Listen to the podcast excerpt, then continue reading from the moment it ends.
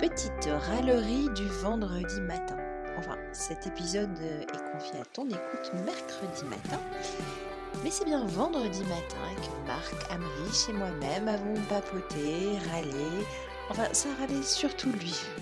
Mais bon, j'avoue, j'aime bien râler aussi.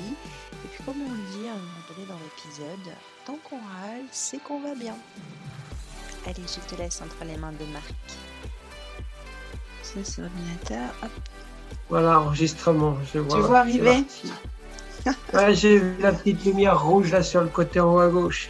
Donc, C'est comme euh, la lumière rouge euh, on, on air. Ah, on est. l'entrée. On, on the air. Excell- Excellente chanson de Peter Gabriel. On y est. Moi, je vais pas chanter parce que qu'il il ne pleut plus à Bordeaux. Je sais pas toi, à Paris, alors euh, on va pas tenter le diable. On a un peu de soleil, mais c'est pâle. C'est bon. Ceci dit, hier matin, été faire du VTT dans, sous les nuages. Donc c'était bien. Je me suis fait quand même prendre borne. Donc, euh, Ah, c'est pas mal. Mais après, quand il fait, quand il, s'il fait gris et puis même la légère pluie, c'est pas désagréable de faire du sport. Ouais. Ça rafraîchit un peu le corps. non, non. Absolument. Ouais.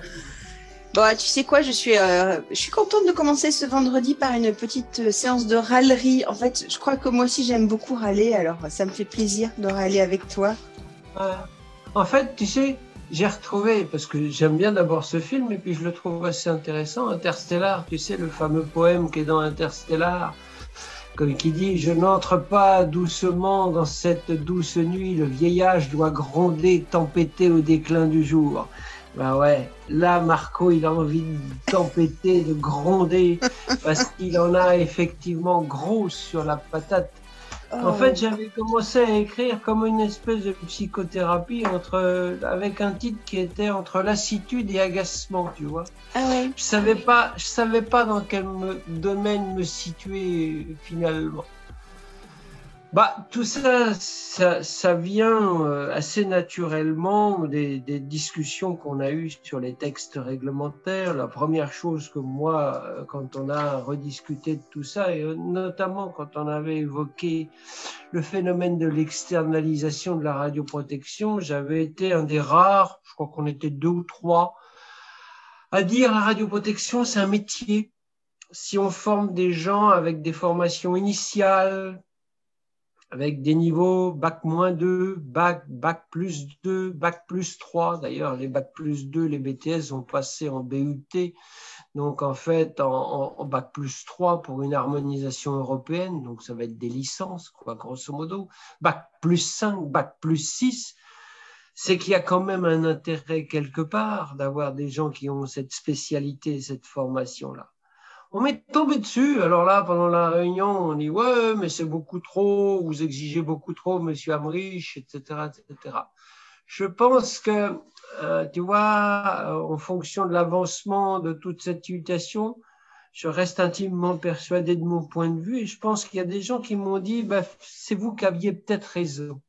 Donc, euh, je finis par penser que là aussi, euh, des gens qu'on forme finalement dans un temps assez court, bah, je suis désolé, ils n'ont pas le retour, ils n'ont pas le temps de se mettre dans le, tempo. Il, faut plusieurs années d'expérience avant d'acquérir clairement une capacité à faire les actions qu'on demande. Voilà, je trouve que c'est un constat amer pour moi parce que euh, je, je, si tu veux, les conceptions de formation, il y a même des gens qui ont qui, savent, qui savent pas forcément d'ailleurs, mais sur les conceptions de formation, j'en ai fait tellement des conceptions de formation. Quand on a en 1996 créé le master, à l'époque c'était un DESS radioprotection, je crois que j'en ai écrit pratiquement un tiers du programme et des contenus de programme et une partie des, des, des, éléments qui devaient figurer dans le programme. Le problème aujourd'hui qu'on a, si tu veux, dans certaines distinctions et, et définitions, c'est qu'on donne des grandes lignes, mais on ne va pas dans le détail. C'est-à-dire que ça va revenir un peu sur ma râlerie, si tu veux, d'aujourd'hui, c'est que ça reste général et que chacun l'applique selon son bon vouloir, bon plaisir, bonne interprétation, etc., etc. Bon, voilà, et donc on se retrouve avec des situations qui sont avec des choses équivalentes sur le papier, dans le titre, mais pas du tout, du tout, du tout équivalentes dans le fond et dans les contenus. Voilà, ça c'est un, gros point évidemment euh, qui me pose problème. Les, les conceptions de formation, j'en ai fait pour le BT, pour le BTS, parce que je les ai même revus en interne au niveau du CEA j'avais conçu ce qu'on appelait le premier niveau en radioprotection aujourd'hui. En fait, on avait fait le constat au CEA que pratiquement 46% des salariés des SPR n'avaient pas de formation théorique. Ils étaient issus de la pratique, mais ils n'avaient jamais validé une formation théorique parce que leur niveau scientifique ne le permettait pas. Donc on a conçu, à l'issue d'un rapport d'une dame dans les années 60, euh, 90, pardon, on a conçu cette formation-là pour donner une base théorique aujourd'hui. Et d'ailleurs, c'est très marrant, mais Pôle emploi utilise pas mal cette formation-là pour faire démarrer les gens dans une formation initiale en radioprotection. Voilà, donc je suis le co-créateur de ce truc-là. Et on voyait bien qu'il y avait une utilité parce que c'est pour finaliser et pour donner des bases, on va dire, théoriques à des gens qui ont des savoirs pratiques. À l'inverse, je vais le dire comme ça, mais même si la personne compétente en radioprotection, elle existe depuis 1967 officiellement, enfin officiellement sur le papier dans les formations, on avait commencé à l'INSTN dans les années 84 et officiellement en 87.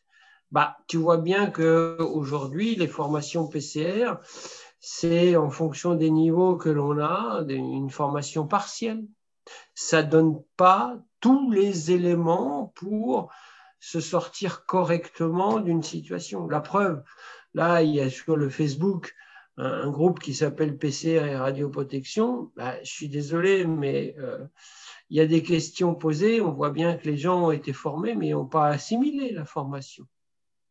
Ils n'ont pas assimilé. Donc, s'il y a des questions à côté de la plaque. Je suis désolé de le dire, mais je vais être un peu, là aussi, je vais râler et, je vais pas être agréable, mais c'est ma fonction de ne pas être agréable. C'est de dire, bah oui, non, on peut pas faire de vous des experts. C'est pas en 30 heures, en 45 heures ou en 60 heures qu'on va faire de vous des experts. Je suis désolé de vous le dire. Ça va vous contrarier, certainement. Peut-être dans votre domaine, vous arriverez à quelque chose. Mais euh, non, la radioprotection, elle est générale, elle touche à tous les domaines, elle touche à tous les milieux. Et quand on veut éventuellement se prétendre expert, il bah, faut être capable d'en maîtriser à peu près la totalité. C'est loin, loin, loin, loin d'être le cas pour beaucoup, beaucoup, beaucoup, beaucoup de gens qui le croient. C'est ça aussi qui me fait râler. Donc, si tu veux, ma, ma, ma, fâcherie, elle est, elle est multiple, elle est variée, elle est, elle est immense et elle est, on va dire, elle touche à tout un tas de choses. Donc, on voit bien avec les réseaux sociaux aujourd'hui, tout le monde se prétend, entre guillemets, expert. Il suffit de voir la crise du, du Covid. Ben, non, je suis désolé, euh, vous avez beau euh, parler, vous avez beau dire des choses, ben non, il y a des choses où vous feriez mieux de pas parler du tout parce que euh, voilà, vous intervenez sur des sujets que vous ne maîtrisez pas forcément. voilà, ça, ça me fait râler aussi. Mais tu vois, donc il y en a à peu près pour tous les goûts, tous les formats, tout le monde, que ce soit euh, les personnes compétentes, que ce soit les organismes compétents en radioprotection, que ce soit les petits, alors eux, ça va, les gros, c'est pareil, ils ont aussi des choses à dire parce que ils vont s'embarquer sur des systèmes et on voit bien d'ailleurs des offres publicitaires en ce moment complètement à côté de la plaque. On va en parler aussi. Et puis, bah, les organismes de formation et les organismes de certification. Il y, en a pour tout le monde. Ça va pas faire plaisir du tout ce que je vais dire, mais c'est voilà, j'en ai, gros sur, le, sur la patate. pas dire autre chose? Au moins, ce qui est bien, c'est qu'on va tous en prendre pour notre grade. Tu, nous as bien pris. Ah ouais, ouais, ceux qui ne veulent pas écouter, pas se vexer à partir de maintenant. Vous pouvez nous quitter. Fermez le bouton, arrêtez, parce que là, vous allez euh, effectivement, euh, comment on va dire, vous allez déguster, comme on disait, dans une, ancienne émission de radio. ah oui, oui, oui. Ouais, vous Je ne sais même pas d'ailleurs par quoi, par quoi commencer parce que tout est finalement assez lié. Qu'est-ce qui déjà, qu'est-ce qui fait qu'aujourd'hui, parce que voilà, tu m'as cité certaines dates qui sont quand même assez lointaines, qu'est-ce qui fait qu'aujourd'hui, ce vendredi matin, là, on est ensemble, on a échangé euh, depuis les 15 derniers jours par euh, message, mais qu'est-ce qui fait qu'aujourd'hui, qu'est-ce qui a motivé ta râlerie? Il y a quelque chose qui t'a fâché là dernièrement Ouais, il y a, quelque chose qui m'a fâché, c'est peut-être un certain nombre d'annonces, on va dire publicitaires, ou d'annonces mal, mal positionnées, en tout cas fausses, ouais. à tel point que la DGT, qui est déjà surchargée de travail par ailleurs, doit corriger d'une part un certain nombre d'articles. Je reciterai qu'un article euh, lié aux dentistes, par exemple, ça, euh, ils n'ont pas apprécié euh, du tout. Ils ont d'ailleurs demandé à avoir un correctif sur l'article écrit parce que ça véhicule des choses fausses et complètement fausses au sein d'une profession qui n'est pas là, qui n'est pas à enjeu radiologique. Soyons clairs aussi là-dessus. Même s'il y a eu des accidents dans ce domaine-là, c'est c'est un épiphénomène. Mais voilà, ce sont des, ce type de déclarations. Il y en a eu d'autres par des auditeurs qui se sont permis de dire et écrire des choses sur les réseaux sociaux qui sont fausses aussi. Ça a nécessité que la DGT fasse des correctifs par rapport à ça. C'est pas à moi de le faire, hein, le correctif. Moi, je suis pas une autorité compétente.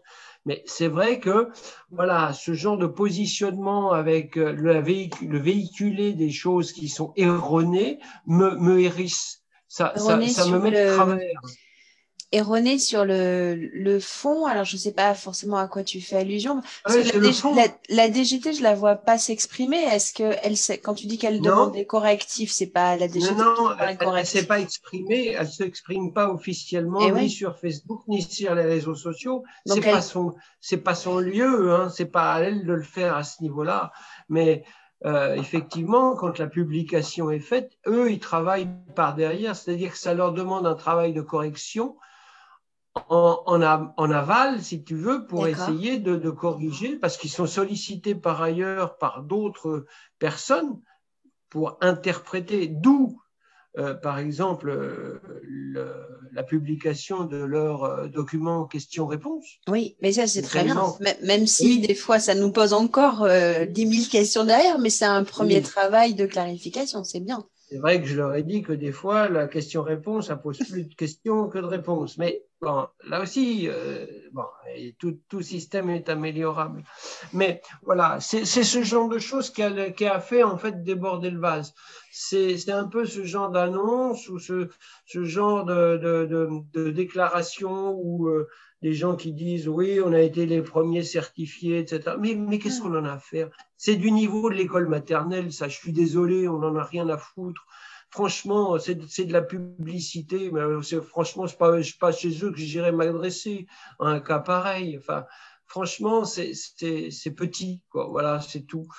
C'est ce genre de choses qui m'agace euh, parce que ben, je trouve ça, euh, voilà, c'est vrai qu'on est dans un monde peut-être très euh, superficiel, mais je suis désolé. Comme disait mon bioprofesseur et mon, maître, entre guillemets, je suis désolé, on n'enseigne pas avec une page d'avance. Donc, si vous n'avez pas de compétences et si vous n'avez pas un fond, entre guillemets, solide, c'est même pas la peine éventuellement de, de, faire de la pub parce que finalement, si on gratte, on va tout de suite enlever le vernis et vous allez voir, ça va vous faire bobo, effectivement. Voilà, donc ça a été euh, ça. Donc, et, tout le monde en a eu pour son grade à ce niveau-là, là aussi, parce que bah, je vois des grosses sociétés qui proposent un certain nombre euh, de, contrats, typiquement.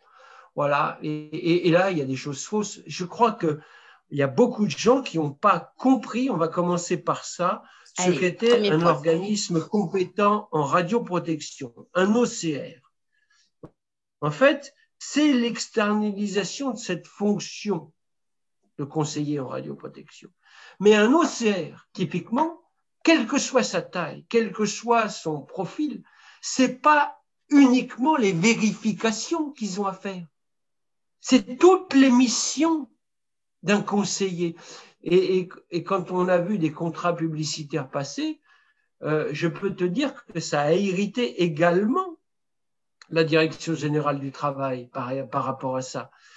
Ils n'ont pas compris en réalité ce qu'étaient les missions d'un OCR. Il s'agit de faire tout, y compris d'être sur place, y compris de se déplacer, y compris de le faire même peut-être tous les jours dans des cas particuliers de nécessité bien particulière. Si tu veux, c'est un petit peu le problème, c'est qu'il y a des gens qui sont conscients de cette affaire-là, mais d'autres qui ne le sont pas du tout, qui en fait essayent de proposer un certain nombre de, choses, mais ils n'ont pas tout à l'intérieur, ils n'ont pas tout compris.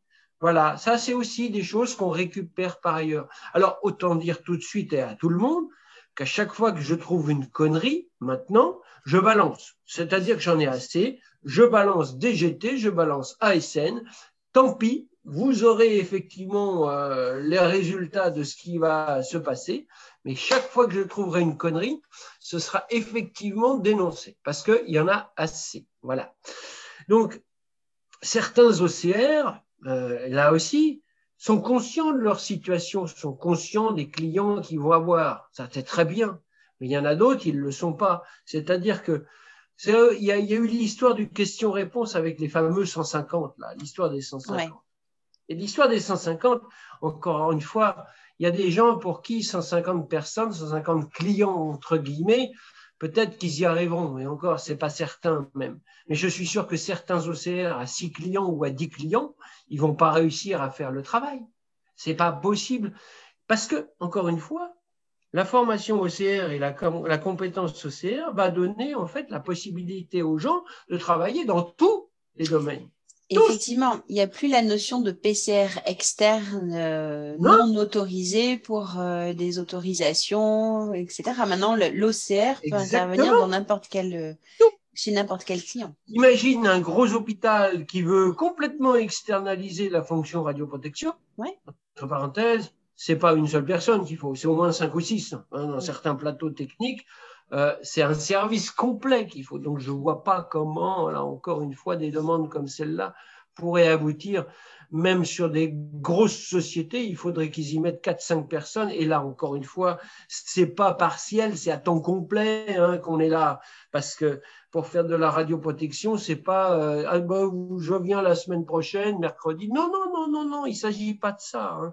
Il y a toutes les missions à, respecter, aussi bien côté code du travail, et ça peut être aussi code de la santé publique quand tu des sources non scellées vis-à-vis des déchets de l'environnement, par exemple. Tout à fait. Alors, il y a des OCR qui sont tout à fait conscients de cette situation, qui se sont bien dit que bah oui, ils ont un périmètre très restreint et qui n'iront certainement pas en dehors de leur périmètre. C'est très louable et c'est très, euh, on va dire, prudent de leur part, mais il y en a d'autres, je suis sûr, qui vont éventuellement se dire à un moment ou à un autre, tiens, on pourrait aller faire ça. Ben non, il y a des gens pour qui ce ne sera pas la peine d'essayer d'aller faire autre chose que le périmètre qu'ils avaient jusqu'à présent et faire ou travailler sur un autre sujet. Ou alors, il faut qu'ils fassent une formation, mais alors un petit peu plus conséquente dans ce domaine-là. Et euh, pour certains, certains euh, on va dire, euh, typiquement, il y a des OCR qui sont effectivement avec des gens qui ont des formations initiales. Bah, pour cela, ça ne me pose pas vraiment trop, trop de problèmes. À niveau bac plus 3 ou plus 5, eux vont arriver à s'en sortir de des situations un peu particulières. Pour en revenir toujours aux OCR, on a même eu des demandes, justement par rapport à un périmètre restreint. Est-ce que vous ne pouvez pas m'arranger une formation allégée par rapport. Attends, tu, dis... Gars qui dit ça, tu plaisantes ou quoi là? Tu rêves? Les, autorités compétentes essayent de mettre en place un système vertueux pour améliorer en fait les compétences en radioprotection, et eh ben tu as toujours des mecs pour essayer de passer à côté et au travers. Non mais là aussi ça te fait tomber par terre. Là tu, me parles de la de la formation renforcée obligatoire pour être Alors en fait, ils te demandent une formation renforcée allégée. Ah oui oui, c'est un concept. Ça. Adapté adapté. au milieu dans lequel ils vont travailler. Bah, J'en reviens encore, je suis désolé, euh, focalise, mais c'est le milieu des dentaires, par exemple. Voilà, donc c'est sûr que quand on traite en formation renforcée la partie source non scellée, parce qu'on est obligé de le faire, ça les fait chier. Ben oui, mais je suis désolé, vous allez être OCR, vous allez pouvoir travailler dans tous les domaines. Donc, euh, on a eu ce genre de demande, effectivement. Voilà. Est-ce que ça, c'est pas le fait de ne pas avoir justement d'OCR euh, par thématique? Ben, encore une fois, euh, c'était peut-être à ce moment-là, au niveau, quand on a commencé à discuter de ces éléments-là, de, de, de, dire à des gens, bah oui, vous pouvez être OCR, mais d'autres, vous ne pouvez pas être OCR, vous ne pouvez pas faire de l'externalisation de manière aussi simple. Et peut-être qu'il aurait fallu effectivement graduer euh, la chose. Mais on l'a bien vu avec les PCR externes. Quand tu avais des gens qui avaient entre 500 et 2000 clients, on a eu plusieurs cas comme cela, comment tu veux faire de la radioprotection? Réellement, je parle, réellement. C'est-à-dire qu'en fait, il y a des gens qui facturaient des prestations sans même se déplacer. C'est intolérable à ce niveau-là, même si, encore une fois, on est conscient que le risque radiologique est petit, on est d'accord, et que normalement, on devrait apprendre aux gens à travailler correctement. N'empêche qu'on a des très belles photos de doigts dans la bouche de certains euh, praticiens. Voilà, je suis désolé. C'est des pratiques que l'on voit, qu'on on sait ce qui se passe. Donc, encore une fois, voilà, et si le conseiller en radioprotection, ben, il n'est pas là, pendant qu'il n'est pas là, ben, les souris, elles dansent, c'est forcé, c'est obligatoire. Oui, forcément. Mais du coup, cette formation renforcée qui n'existe sur une seule version et elle, elle, porte bien son nom quand tu vois le. Alors, non, euh, justement, elle, existe, elle existe peut-être sur le papier en une seule version et là, la DGT en est consciente aussi parce qu'on lui a rapporté quand même, nous aussi, un certain nombre de choses. C'est-à-dire qu'en fait, le contenu, il n'est pas assez précis. Ah oui. Il n'est pas assez précis. Il donne des thématiques, mais les thématiques, tu les interprètes. Entre parenthèses, pour en avoir conçu, là aussi, puisqu'on parle de conception de formation, je mets au défi les autres euh, organismes qui font de la formation renforcée. On aligne tous nos documents et on compare quand vous voulez, les gars. Il n'y a pas de problème. Là, en termes de conception de formation et de contenu de formation, parce qu'encore une fois, on parle de contenu, bah, je suis désolé, après, on interprète ce que dit le texte réglementaire, mais comme il ne va pas dans la profondeur, tu l'interprètes à ta manière. Et je suis certain que là, moi, je suis prêt à une intercomparaison devant la DGT d'ailleurs je me fous des organismes certificateurs, je suis désolé de leur dire aussi. Mais devant la DGT, on compare les contenus de formation. Entre parenthèses. Vas-y. Non, non, entre parenthèses. Je reviens sur la formation de manière générale, que ce soit des formations PCR dans leur intégralité. Finalement, au bout du compte, tu t'aperçois que là aussi, les organismes de formation sont certifiés. Très bien. Mais moi, j'attends d'un organisme certificateur qui regarde aussi les contenus.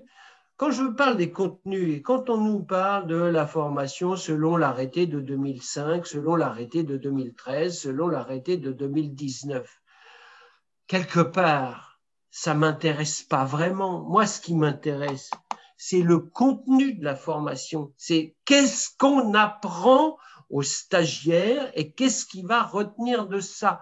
Quelles sont les modalités théoriques et pratiques que l'on veut lui donner? D'accord, la formation 2005 avait peut-être moins de pratiques, encore que ça dépendait là aussi des organismes de formation, bien entendu. Mais encore une fois, je ne suis pas attaché, entre guillemets, à une version de telle ou telle. Moi, ce qui m'intéresse en tant que formateur, c'est le contenu des formations. J'avais arrivé bientôt pratiquement à 5000 heures de formation en radioprotection depuis 1990. Je crois savoir à peu près de quoi je cause entre les niveaux, on va dire, bac moins 2 jusqu'à bac plus 7. Donc, je, dois à peu près arriver à définir des, des objectifs pédagogiques, des contenus pédagogiques pour à peu près la plupart des gens. Mais on le voit bien, Aujourd'hui, tu prends euh, tous les organismes de formation, on compare tous les programmes, bah, je pense qu'il y aura des différences assez notables, y compris même dans cette nouvelle formation renforcée. Pour m'intéresser un petit peu au sujet, et tu le sais, on en a discuté. Euh, oui, oui, quand tu vois le programme, les tableaux, les annexes, alors les tableaux, ils font deux pages, ils sont hyper détaillés. Mais en même temps, quand tu vois le temps alloué à la formation, tu sais très bien que tu ne pourras pas balayer tous les contenus et les objectifs euh, qui sont demandés. C'est pas possible. Mais bien entendu. Mais et c'est un vrai problème. Alors, il y a deux solutions. Soit tu t'alignes effectivement selon tout, selon effectivement une pratique avec tout le monde en fonction des heures que tous les autres font par rapport à des prix. Je me fous du prix. Hein. Mmh, limite, mmh, ça mmh. c'est autre chose. C'est un autre, une autre problématique. Moi, ce qui m'intéresse encore une fois, ce sont les contenus et les heures à ça. Mais je vois que par exemple, pour moi intervenir quand je fais de la formation euh, PCR, hein, typiquement, quel que soit le niveau et quel que soit le domaine, quand j'ai un, créneau alloué sur la réglementation, bah, il y a des fois où je me dis, euh, on me donne que ça pour faire ça, ben c'est pas suffisant. Donc euh, voilà. Alors après, il y a des organismes de formation qui vont proposer des heures en plus. Mhm. Mais évidemment, compte tenu des heures en plus, c'est un prix en plus. Et comme on est dans une société où les gens regardent le prix, Évidemment, on ne se pose pas la question sur le contenu, sur la qualité, sur effectivement cette partie formation. On regarde essentiellement le prix et éventuellement bah, les disponibilités la plupart du temps. Là aussi. Oui. Ce que tu veux dire, c'est que les heures qui sont mentionnées dans l'arrêté, c'est il faut le prendre comme un minimum, mais qu'on pourrait très bien envisager. Euh, ben, ben, oui, effectivement, c'est comme un minimum, mais il faudrait l'envisager comme parfois, il faut mettre des choses en plus dedans, bien entendu. Voilà. Donc, si tu veux, sur cette partie formation, alors là encore une fois, euh, puisqu'il y a plusieurs organismes certificateurs. Je suis désolé, là aussi, ils vont en prendre pour eux, mais il y a un certain nombre d'auditeurs qui euh, posent d'abord des questions. On se demande effectivement là où ils ont été les chercher, mais bon, ça c'est un mon point de vue. Mais encore une fois, je veux fâcher tout le monde, donc tout va bien. Donc là aussi, il y a certains auditeurs qui se permettent des déclarations sur des sites effectivement en ligne qui ne sont pas appropriés, là encore. Mais euh, encore une fois, on n'enseigne pas avec une page d'avance. Je reprends mon credo là-dessus et, typiquement, euh, il y a des fois où il y a des questions ou des affirmations qui sont posées qui sont à côté de la plaque. J'en suis même à proposer, et d'ailleurs je l'ai dit à la DGT, de faire une évaluation nationale pour les auditeurs. Moi, ce qui m'intéresse pas, c'est la virgule dans le document. Je n'ai rien à foutre de la virgule dans le document. Moi, ce qui m'intéresse, c'est l'analyse du contenu de formation. Ça, ça m'intéresse. Ça, c'est important.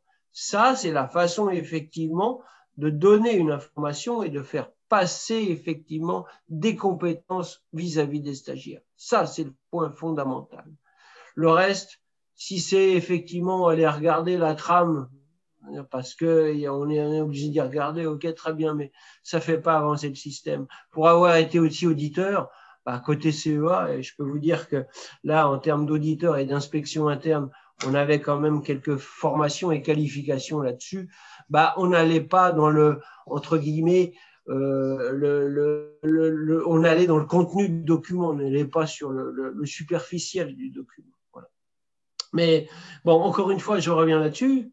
Plusieurs organismes certificateurs ne donnent pas les mêmes validations aux gens et ne pas les mêmes finalement euh, certifications sur des, des, formations qui, dont le contenu sont définis par les textes, mais pas suffisamment précisément, puisqu'ils sont interprétés et que bah, c'est à libre chacun de, de pouvoir euh, proposer des formations et qu'elles sont différentes. sont différentes, c'est comme ça. Sans nous donner de nom, tu peux nous donner un exemple de ça? Non, enfin, c'est-à-dire un exemple. Bah, si tu me dis que euh, les deux organismes de certification ne vont pas euh, euh, demander les mêmes choses. Pas deux ou trois, je ne sais plus. Je, sais pas. Bah, je suis désolé, mais là encore une fois, en termes de formation, on a comparé déjà des choses sur plusieurs organismes. On voit que les contenus ne sont pas les mêmes. Hein. C'est pas les mêmes. Même si le libellé est le même, le contenu n'est pas le même. Mm. Et on ne va pas jusque finalement, euh, on interprète. Mais c'est parce que le texte n'est pas suffisamment précis qu'on l'interprète. C'est comme ça. Mm-hmm. Bon, je pense que la DGT, d'ailleurs, euh, a, envie, certainement, je pense aussi, d'améliorer largement euh, cet aspect-là, parce que effectivement, ça laisse trop libre cours à, une interprétation et, à finalement poser un contenu qui peut-être répond au libellé, mais qui ne répond pas finalement à ce que l'on cherche en termes d'amélioration des compétences. À l'esprit Là, c'est, oui, c'est plutôt ça. encore une fois, j'en reviens toujours à ma déclaration de départ. Les, formations qu'on fait au niveau licence, qu'on y fait au, niveau maîtrise, etc., on y donne du corps, c'est-à-dire que grosso modo, les gens sont capables de travailler dans n'importe quel domaine et avec n'importe quel niveau. Mais là aussi, ils sont dans la capacité de faire des analyses, euh, on va dire, générales. C'est un, ce sont eux les experts. Si tu veux, je, je, reviens à ma déclaration, je me répète, mais je reviens à la directive européenne. La directive européenne parlait bien des experts en radioprotection. Quand tu regardes les standards européens en matière d'expertise, tu regardes les contenus de l'AIEA, quand tu regardes les syllabus effectivement qui sont définis, qui sont écrits par l'Union européenne, c'est un minimum pour avoir un expert, 250 heures de formation, plus, plus une expérience professionnelle. Plus une expérience professionnelle. Parce que là aussi, tu ne peux pas, en sortant de l'école, je suis désolé, ou en sortant d'une formation, prétendre que tu es effectivement expert tant que tu n'as pas été éprouvé au contact du terrain. C'est d'ailleurs la difficulté qu'ont certains inspecteurs de l'ASN. je sais, puisque j'y suis allé, j'ai participé à la chose, donc je connais les profils, qui sont d'ailleurs en train de changer.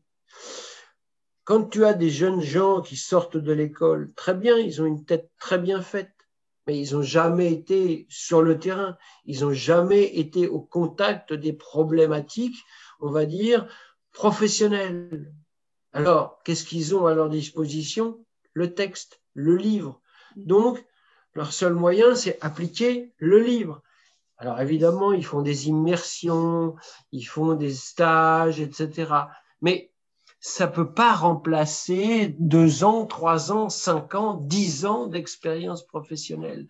À tel point d'ailleurs que la SN est un petit peu en train de changer son profil de recrutement.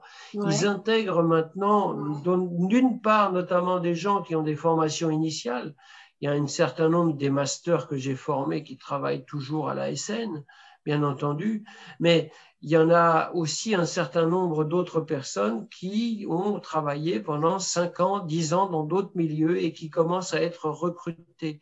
On a vu ça la dernière fois puisque je fais aussi de temps en temps les formations des inspecteurs ASN, parfois même au pied levé, mais ça, je peux le faire évidemment. Mais voilà, j'ai vu que le profil était en train de changer parce que ben, ils s'aperçoivent que là aussi, pour poser des questions, on va dire, qui conviennent, encore faut-il avoir été à l'épreuve du terrain pour savoir de quoi on parle. Voilà. C'est en train de changer. Voilà, donc euh, c'est ce problème d'expertise, euh, effectivement, qu'on peut ne pas avoir euh, pour des jeunes recrutés, parce que ben, il faut s'éprouver là aussi au niveau professionnel du terrain. Hein. Alors, quand on est. C'est C'est. CRP. CRP, j'en parle même mots, tu vois, ce matin. PCR, CRP, je ne sais même Moi, plus. J'essaie je, tu vois, je fais exprès de ne pas, d'essayer de ne pas utiliser d'acronyme. Mais parce oui, que quand on est conseiller. avec ça. Quand on est conseiller, est-ce qu'on a toujours cette casquette ou cette, euh, ouais, cette casquette d'expert? Parce que c'est vrai que la, réglementation européenne, elle était dans l'officer, dans l'expert, mais en France, dans la réglementation française, on retrouve pas l'officier ou le technicien, je sais pas comment on peut traduire, et l'expert. En fait, on a une espèce de cote mal taillée au milieu, mais finalement, tu es un peu plus qu'un technicien, mais tu n'es peut-être pas un expert, tu es conseiller. Eh ben, on va le voir au niveau des pôles de compétences. On est en train de discuter au niveau de la DGT, là, de l'arrêter sur les pôles de compétences. Les pôles de compétences, donc, concernent en fait des grosses installations nucléaires de base. Eh Il est précisé que les gens qui vont être des experts de ces pôles de compétences doivent avoir au niveau européen un niveau 7, c'est-à-dire le niveau d'un master, un bac plus 5.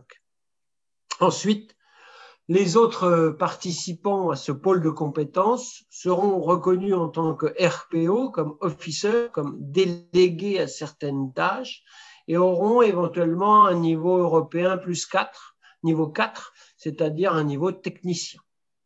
Ça pose d'ailleurs des problèmes parce que certains, certains on va dire, salariés de, de services compétents actuellement ont des formations du type PNR, premier niveau radioprotection, mais d'un niveau en dessous du bac. C'est pas pour autant d'ailleurs qu'ils n'ont pas forcément de compétences techniques et théoriques. Ils en ont, mais un petit peu en dessous. Donc là, effectivement, on est en train de discuter de l'arrêté parce qu'on dit il faudra aussi prendre en compte la validation des acquis professionnels pour reconnaître à ce niveau-là un certain nombre d'expertises. voilà. Alors au niveau RPO, mais même au niveau RPE. Et, là, donc, tu bah, le conseiller en radioprotection, bah, il se situe dans un espèce de no man's land. Encore une fois, je suis désolé, mais, c'est tout le problème de la définition. Voilà.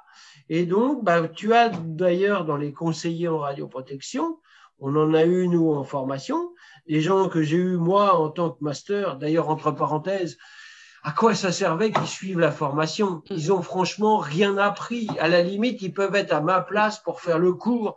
Grosso modo, là aussi, c'est un petit oubli que les gens qui avaient des formations à Bac plus 5 on leur fasse passer un examen directement, mais on leur fasse pas resuivre une formation. Ça, encore une fois, ça me fait râler. Je suis désolé. Je ça, c'est une question qu'il faut que je te pose. Je, me la... je me la note pour plus tard. Tiens, l'examen. Non, mais je reviendrai après dessus parce que. Ah oui, oui, mais si tu veux. Euh, mais, et, donc voilà, on, a, on a ce genre de problématique-là. On a donc ce genre de gens qui sont des conseillers radioprotection, qui ont une formation initiale, qui ont travaillé, qui ont une expertise. Ceux-là, ça me pose pas de problème. Je, peux leur donner entre, entre les mains n'importe quel, on va dire, sujet. Ils vont être dans la, en principe, la capacité de le traiter. S'ils n'y arrivent pas, c'est qu'il y a un autre problème. Mais en principe, c'est bon. Mais même à niveau licence, on en a eu aussi, ça marche. On a des formations, ça roule tout seul. À la limite, tu fais plus, entre guillemets, tu vas plus loin dans la formation et dans ton programme de formation que ce que tu as prévu au départ, parce que tu as des gens qui maîtrisent et que ça, ça s'enchaîne tellement rapidement que tu es obligé d'en avoir un peu plus. Et donc, tu vois, même pour le formateur. Il faut qu'il ait un background supplémentaire. Il faut qu'il ait des réserves, entre guillemets, pour alimenter sa formation, parce que des fois, ça va plus vite que la musique. Bah, ça, c'est plutôt une À l'inverse, des fois, ça va beaucoup. Oui. Oui, c'est une bonne nouvelle. Des fois, ça va moins vite que la musique. Et là, ça pose un autre sur la protection des données, de, des, des, des données, tout simplement, tu vois, il y a des nouveaux métiers à l'hôpital qui sont des DPO, Data Protection Officer. Et je comprends pas en fait pourquoi on n'est pas allé dans le milieu de la radioprotection, pourquoi on n'a pas réussi à, à, transposer la réglementation européenne telle que euh, dans d'autres champs ça se fait. Mais parce que c'est un vieux système, je t'ai dit effectivement que la personne compétente historiquement date de 1967. Hein.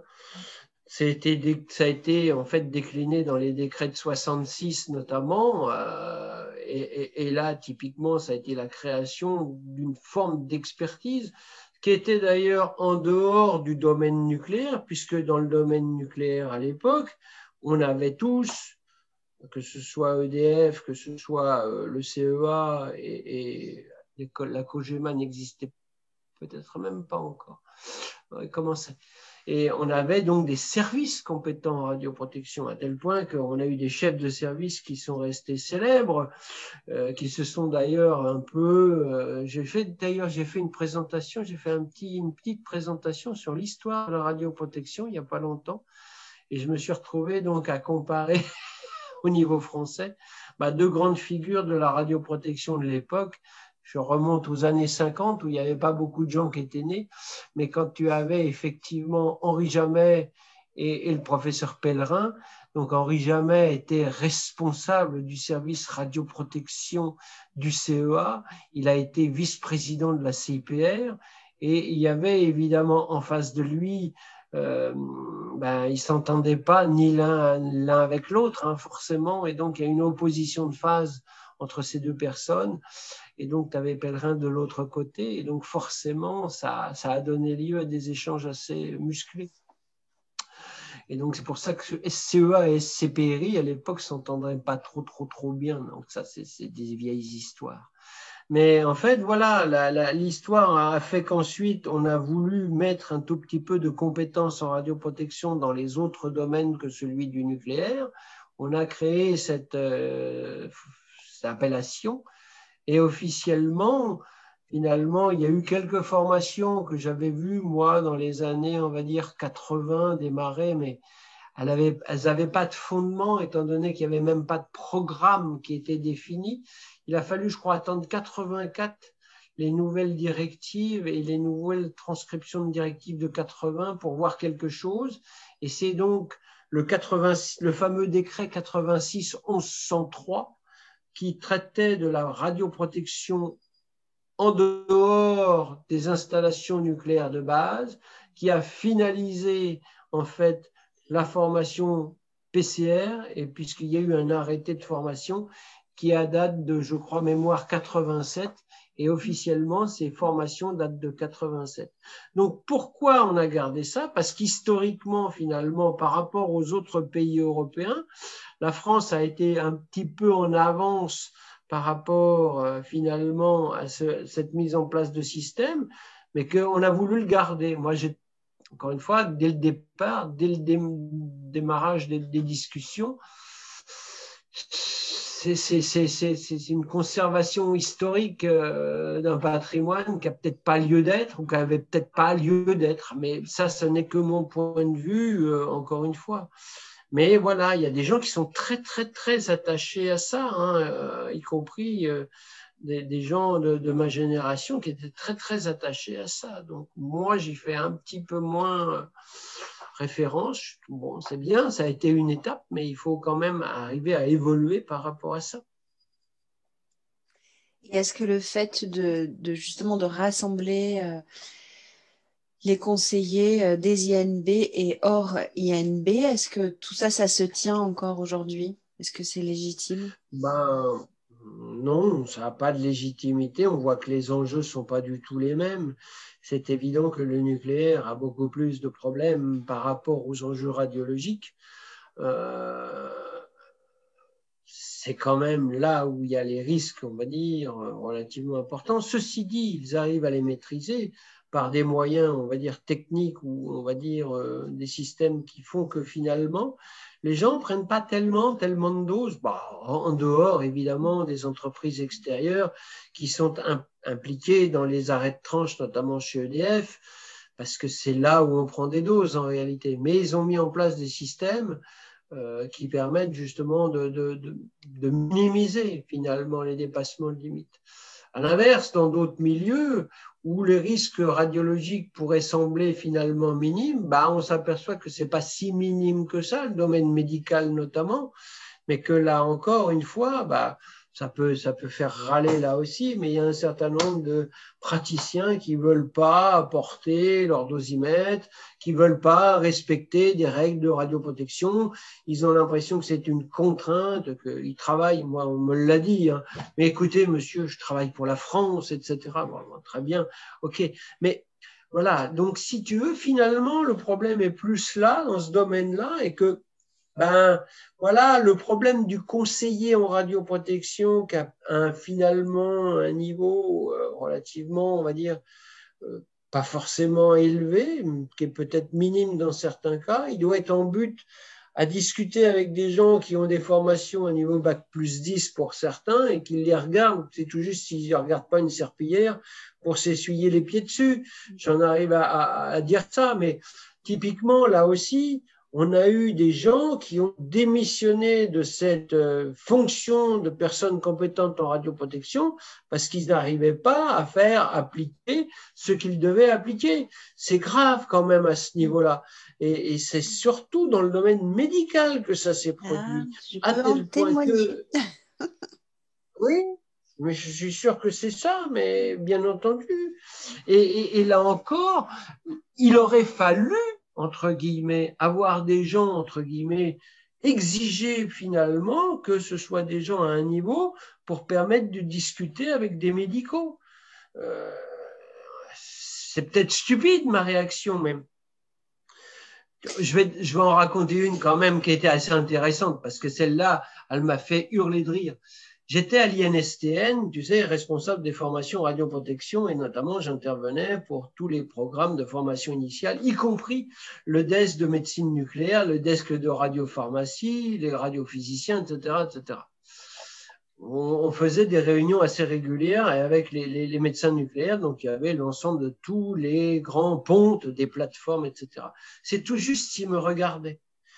Et puis le jour où j'ai eu ma carte bleu, blanc, rouge, ASN, tu sais, barré tricolore, là, ah putain, oh monsieur Amrich, je suis ravi de vous voir, comment allez-vous, etc. C'est tout juste si on m'a pas déroulé le tapis rouge. Je donnerai pas les noms des personnes, mais c'était à mourir de rire. Parce que, entre guillemets, j'avais une reconnaissance. D'un côté, on s'essuie les pieds sur moi parce que je vois rien, que je suis un intervenant lambda. Et de l'autre côté, parce que j'ai ma carte, ça y est, je deviens quelqu'un.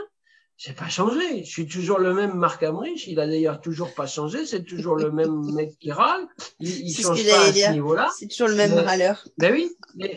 Mais, voilà. Mais si tu veux, ça, te donne en fait la, la, thématique de finalement ma parole en tant que conseiller radioprotection. Qu'est-ce qu'elle vaut par rapport à ce type-là?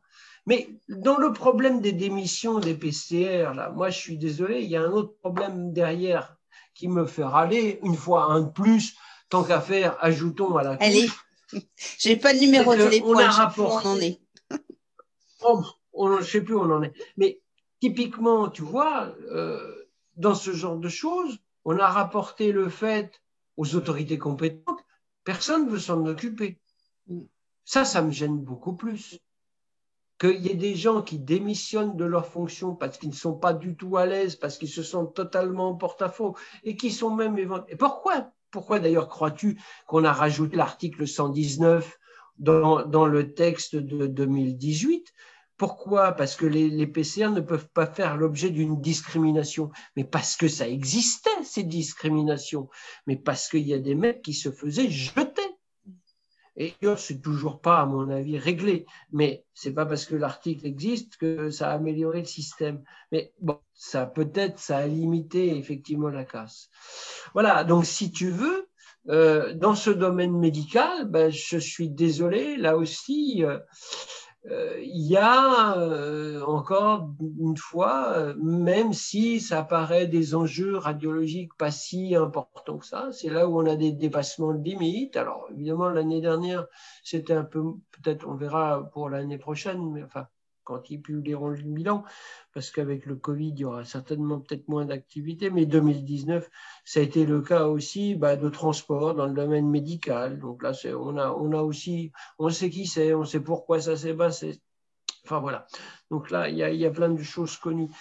C'est vrai que c'est sûr que mon petit doigt, c'est une grosse antenne et qui reçoit beaucoup, beaucoup, beaucoup, beaucoup, beaucoup d'informations. Mais voilà, je suis désolé, il y a un moment où euh, ben, on sait des choses et que ces choses-là, elles sont pas acceptables. La société d'ailleurs en question, elle a reçu une lettre de l'ASN qui fait 18 pages, ah. Avec pour la première fois pratiquement un chapitre D non-respect réglementaire. La première fois que je vois ça. Donc ça veut dire que non-respect réglementaire. Qu'est-ce que c'est ah C'est pas, l'écart réglementaire, c'est quoi le non-respect Ah non, non, c'est alors, as dit, alors, si tu te souviens bien dans les lettres de suite, tu as mhm. A, non-conformité, B, euh, demande complémentaire, C, observation, et pour la première fois, pour la première fois, je vois un D, non-respect des, aspects réglementaires. Pardon Comment? Eh ben oui, ça existe. Donc, euh, alors, moi, on pourrait penser qu'avec un tel, un tel, de tels écarts, ils auraient été, on va dire, l'objet d'une suspension administrative, mais peut-être que comme c'est, entre guillemets, pratiquement la seule société en France qui fait de la livraison dans ce domaine-là, bah, qu'on ne l'a pas suspendu. Mais la question des monopoles reste évidemment un problème important là, dans ce domaine-là. Ouais. Voilà. Donc, tu avais une question par rapport à. J'avais une question sur les examens. Euh, sur l'examen. Tu sais, tu me ah. parlais tout à l'heure de l'examen de la, de la formation de PCR. Ouais. Et euh, en fait, si tu relis, euh, enfin, dans ce que je lis du texte de la formation PCR, en fait, il, il n'indique justement uniquement que l'examen qui sanctionne la vérification des connaissances doit être effectué dans les 12 mois qui précèdent la date d'échéance. Mais en fait, finalement, à aucun moment, il n'indique que les cours doivent précéder la semaine ou le mois qui précède l'examen. Pourquoi on ne pourrait pas imaginer que tes masters TM2, finalement, tout au long, pendant les 5 ans, ils, reçoivent un certain nombre d'enseignements théoriques, bah pratiques, tu colles, et, et à la fin du M2, tu fais ton examen, mais tu repars pas sur 15 jours de formation PCR à 3 4 000 euros. Ah, c'est ce qu'on faisait d'ailleurs à une époque. Mais et comme aujourd'hui, il faut avoir une certification. Bah, il y a les organismes des formations universitaires qui veulent pas passer, en passer par là parce que ça les emmerde de, constituer un dossier, ça les emmerde, etc., de valider des choses. Donc, si tu veux, on en est arrivé à cette situation où finalement, ce sont les gens, les universités qui supportent entre guillemets les cours et qui ont des cours d'un niveau suffisamment important mais qui ne veulent pas effectivement souscrire à, un système de certification parce que ça les emmerde et qu'ils ont autre chose à faire. je comprends. On comprend d'ailleurs. Mais je vois par exemple, euh, à une époque très très lointaine, il y a une dizaine, vingtaine d'années, par exemple, j'intervenais pour l'université, enfin j'étais intervenu pour l'université de Clermont-Ferrand qui est une des universités de référence avec Grenoble, et puis il y en a d'autres, Paris, euh, Saclay, Nantes, Toulouse, etc. Donc, mais, euh, et, et, le professeur euh, Castor avait effectivement, il faisait passer l'examen PCR à ses étudiants à la fin du cycle de formation initiale. Aujourd'hui, bah, j'interviens pour l'université de Clermont-Ferrand, on ne le fait plus, mais euh, voilà, parce qu'il faut rentrer dans ce système de certification et qu'ils n'ont pas le temps, hein, ils n'ont pas le temps, ils n'ont pas les moyens, entre guillemets, humains de consacrer du temps à monter un dossier par rapport à ça. Alors c'est un petit choc culturel aussi, il faut dire. Hein, l'université qui accueille un certificateur euh, en son sein pour valider que les méthodes pédagogiques sont les bonnes, etc. C'est pas simple, hein C'est pas simple. Ça se fait, mais c'est pas simple. Ah non, c'est pas simple. C'est pas simple du tout. Et puis, bah, encore une fois, ils n'ont pas les moyens, on va dire, en, personne pour faire ça. Hein. Loin de là, l'université de Grenoble, c'est la même chose. Hein. Euh, le, master radioprotection, bah, il a pas le temps, ils n'ont pas le temps à consacrer à mettre en place ce système-là. Alors que les cours qu'ils ont, bah, ça balaye très très largement tout le, tout le système. Donc, tu as les contre les OCR, contre les PCR, les CRP. Alors, qui, qui nous, Les organismes de formation. de certification. Les organismes de certification, etc. etc. Bon, est-ce que ta liste est complète? Bon, elle s'arrête là, mais euh, elle pourrait être bien plus large que ça dans certains cas, mais bon, bah, c'est déjà pas si mal que ça. Mais c'est ce que je dis, hein, 40 ans à faire de la radioprotection dans tous les domaines et sur tous les sujets, bah, ça quand même me permet d'avoir une vision à peu près exhaustive. Parce que bah, j'ai fait du terrain, j'ai fait de la recherche appliquée, j'ai fait de l'enseignement, j'ai fait de l'inspection, j'ai fait de la conception de textes, on va dire, applicables au sein d'une grosse euh, entreprise. J'ai fait de l'inspection interne et des audits. Bon, j'ai travaillé dans le domaine du nucléaire, j'ai travaillé pour le domaine médical, j'ai pour travailler pour le domaine industriel, j'ai travaillé pour le domaine du naturel aussi, puisque j'ai je, continué avec ça aussi. Donc euh, voilà que ben, en termes d'enseignement, j'ai fait tous les niveaux, ou à peu près tous les niveaux, donc euh, ça me permet d'avoir une vision quand même assez large de tout ce qui se passe. Donc euh, voilà, ça. est-ce que tu crois qu'un jour le, le, conseiller en radioprotection, ce sera un métier, ce sera plus une mission Tu sais qu'il y, a des, gens qui le demandent. Il y, a des, PCR qui m'ont demandé et qui m'ont posé cette question-là. Est-ce qu'on ne devrait pas avoir une reconnaissance en termes de métier? Très honnêtement, et encore une fois pour revenir à mon propos de départ, oui.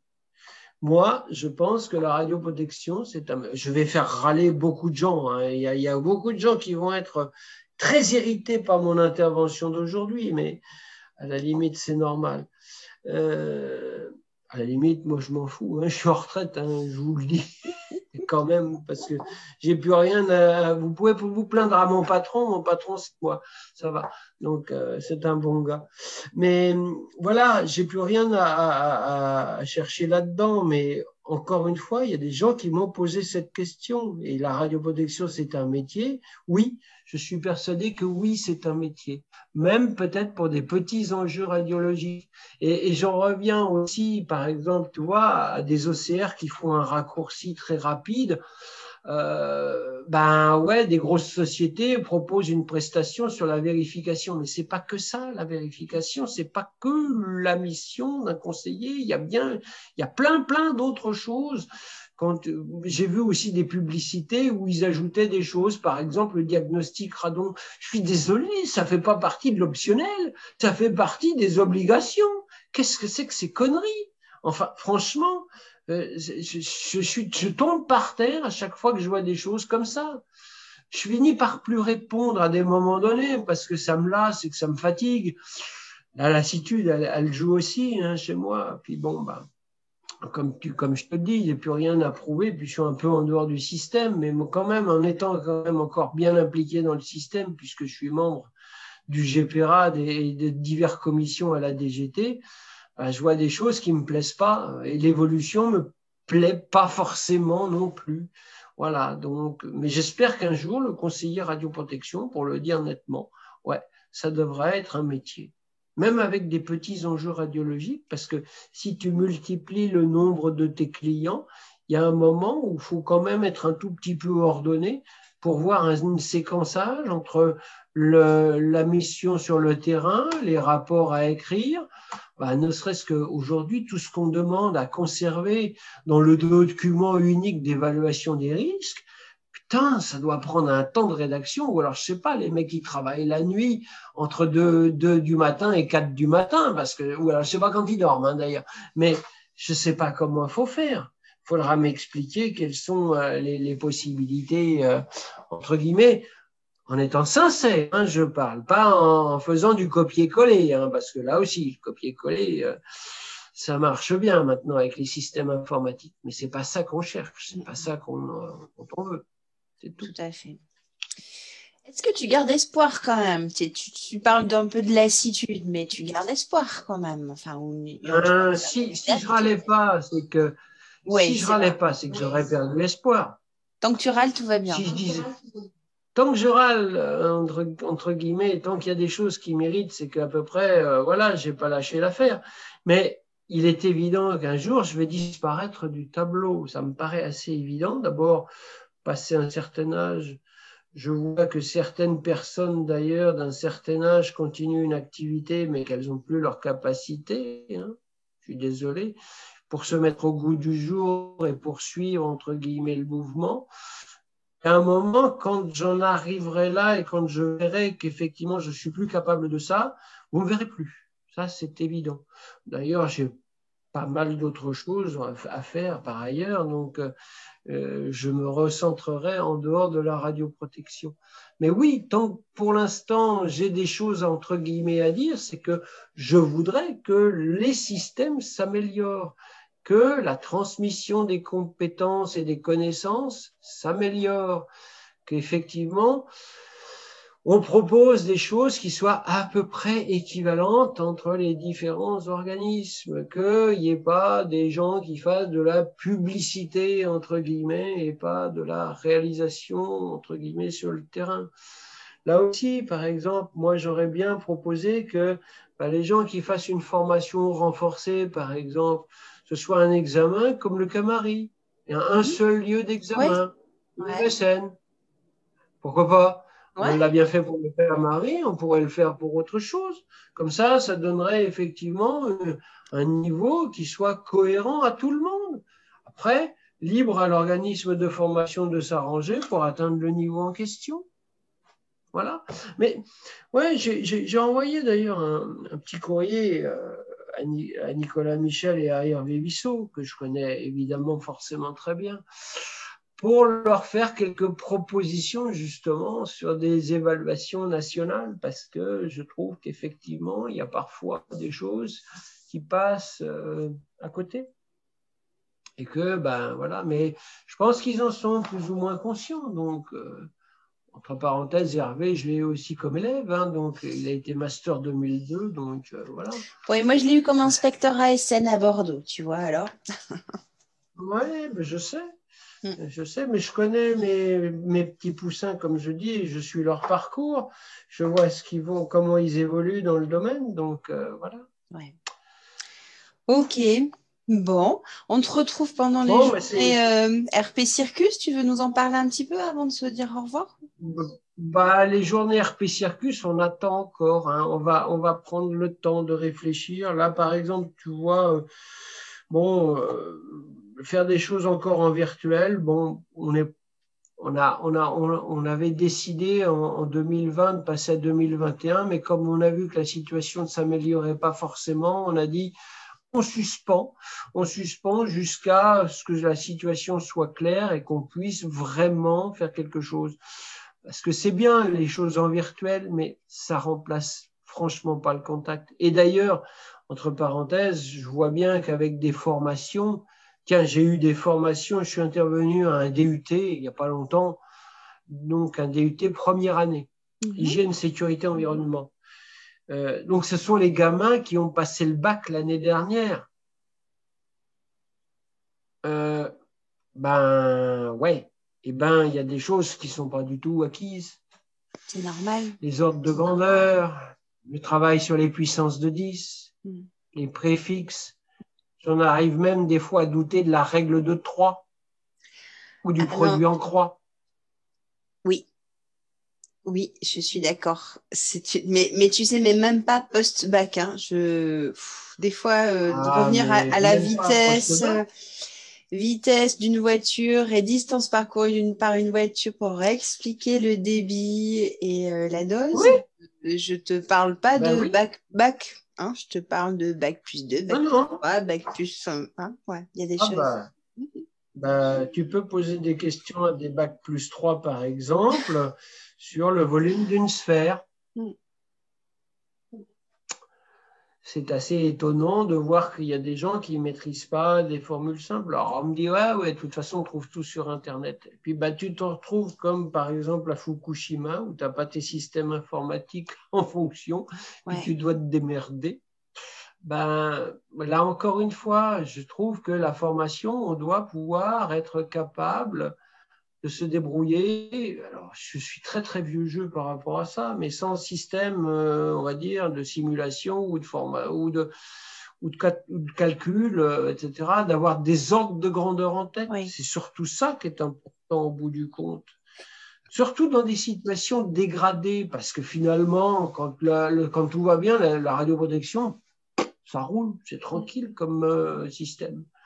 Mais par contre, dès que tu as une situation d'incident, si tu n'as pas des bons réflexes, entre guillemets, ou tu n'as pas les bons ordres de grandeur, c'est un peu inquiétant. Bah, tu vois, quand tu as des copies qui me mettent 10 puissance moins 12 grès par heure ou 10 puissance 6 grès par heure, mais sans commentaire à côté, euh, tu te dis, bon, et puis, et alors, ça veut dire que tu as fait ton calcul numérique, mais que ça ne te perturbe pas plus que ça? Tu, te dis, il n'y a pas un problème là dans mon calcul, ça paraît logique d'avoir ça? Si tu veux, c'est ça aussi. Mm. C'est ça, ça fait partie de la formation aussi, ça. C'est bien qu'il y ait des systèmes de, de, de code de calcul, c'est super. Il y a des choses très très très bien qui fonctionnent très très très bien d'ailleurs. Mais encore une fois, ça remplace pas un certain nombre d'actions, euh, on va dire, pratiques sur le terrain comme la mesure. Ça remplacera pas forcément. C'est bien, c'est bien dans la conception. On est tout à fait d'accord. Et, c'est très intéressant pour ça, mais il faut le valider.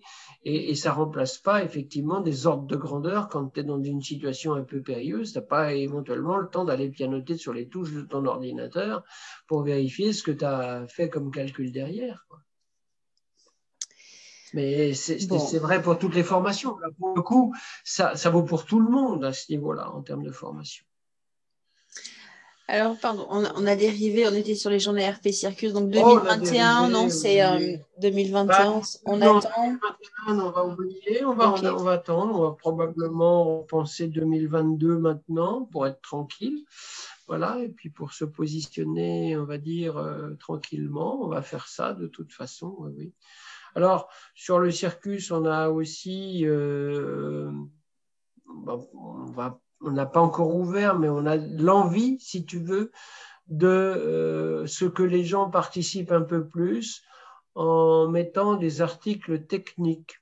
Quand tu regardes bien aujourd'hui, il y a assez peu d'articles techniques publiés à un niveau, on va dire, alors il y a, il y a des publications, que ce soit celle de la Société française de radioprotection, que ce soit celle de l'Association des techniques et sciences de radioprotection, il existe des publications, mais je trouve que notamment euh, la revue euh, de la SFRP bah, propose pas des choses à vocation, on va dire, pratico-pratique, c'est-à-dire pour des gens qui sont amenés à faire de la radioprotection de terrain.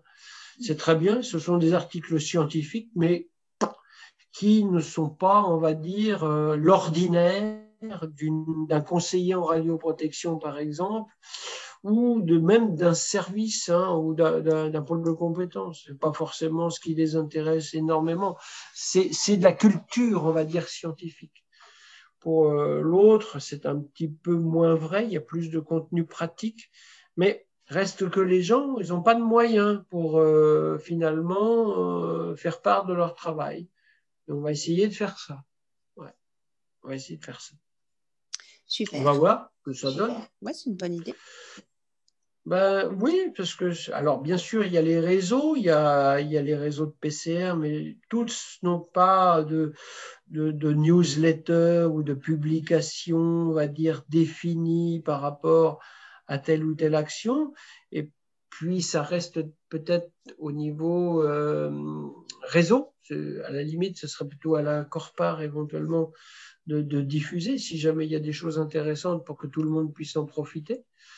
Euh, voilà, donc c'est des idées qu'on a comme ça, un petit peu, pour faire évoluer aussi un peu le site. Très bien. Bon, on te retrouve sur LinkedIn où je te suis. Moi, tu es très actif. Tu m'as dit Facebook, euh, je ne connais pas, enfin, j'y vais pas, mais. Bah, il y a un groupe PCR et Radio Production, mais franchement, bah, j'y suis, mais je n'interviens pas trop, trop.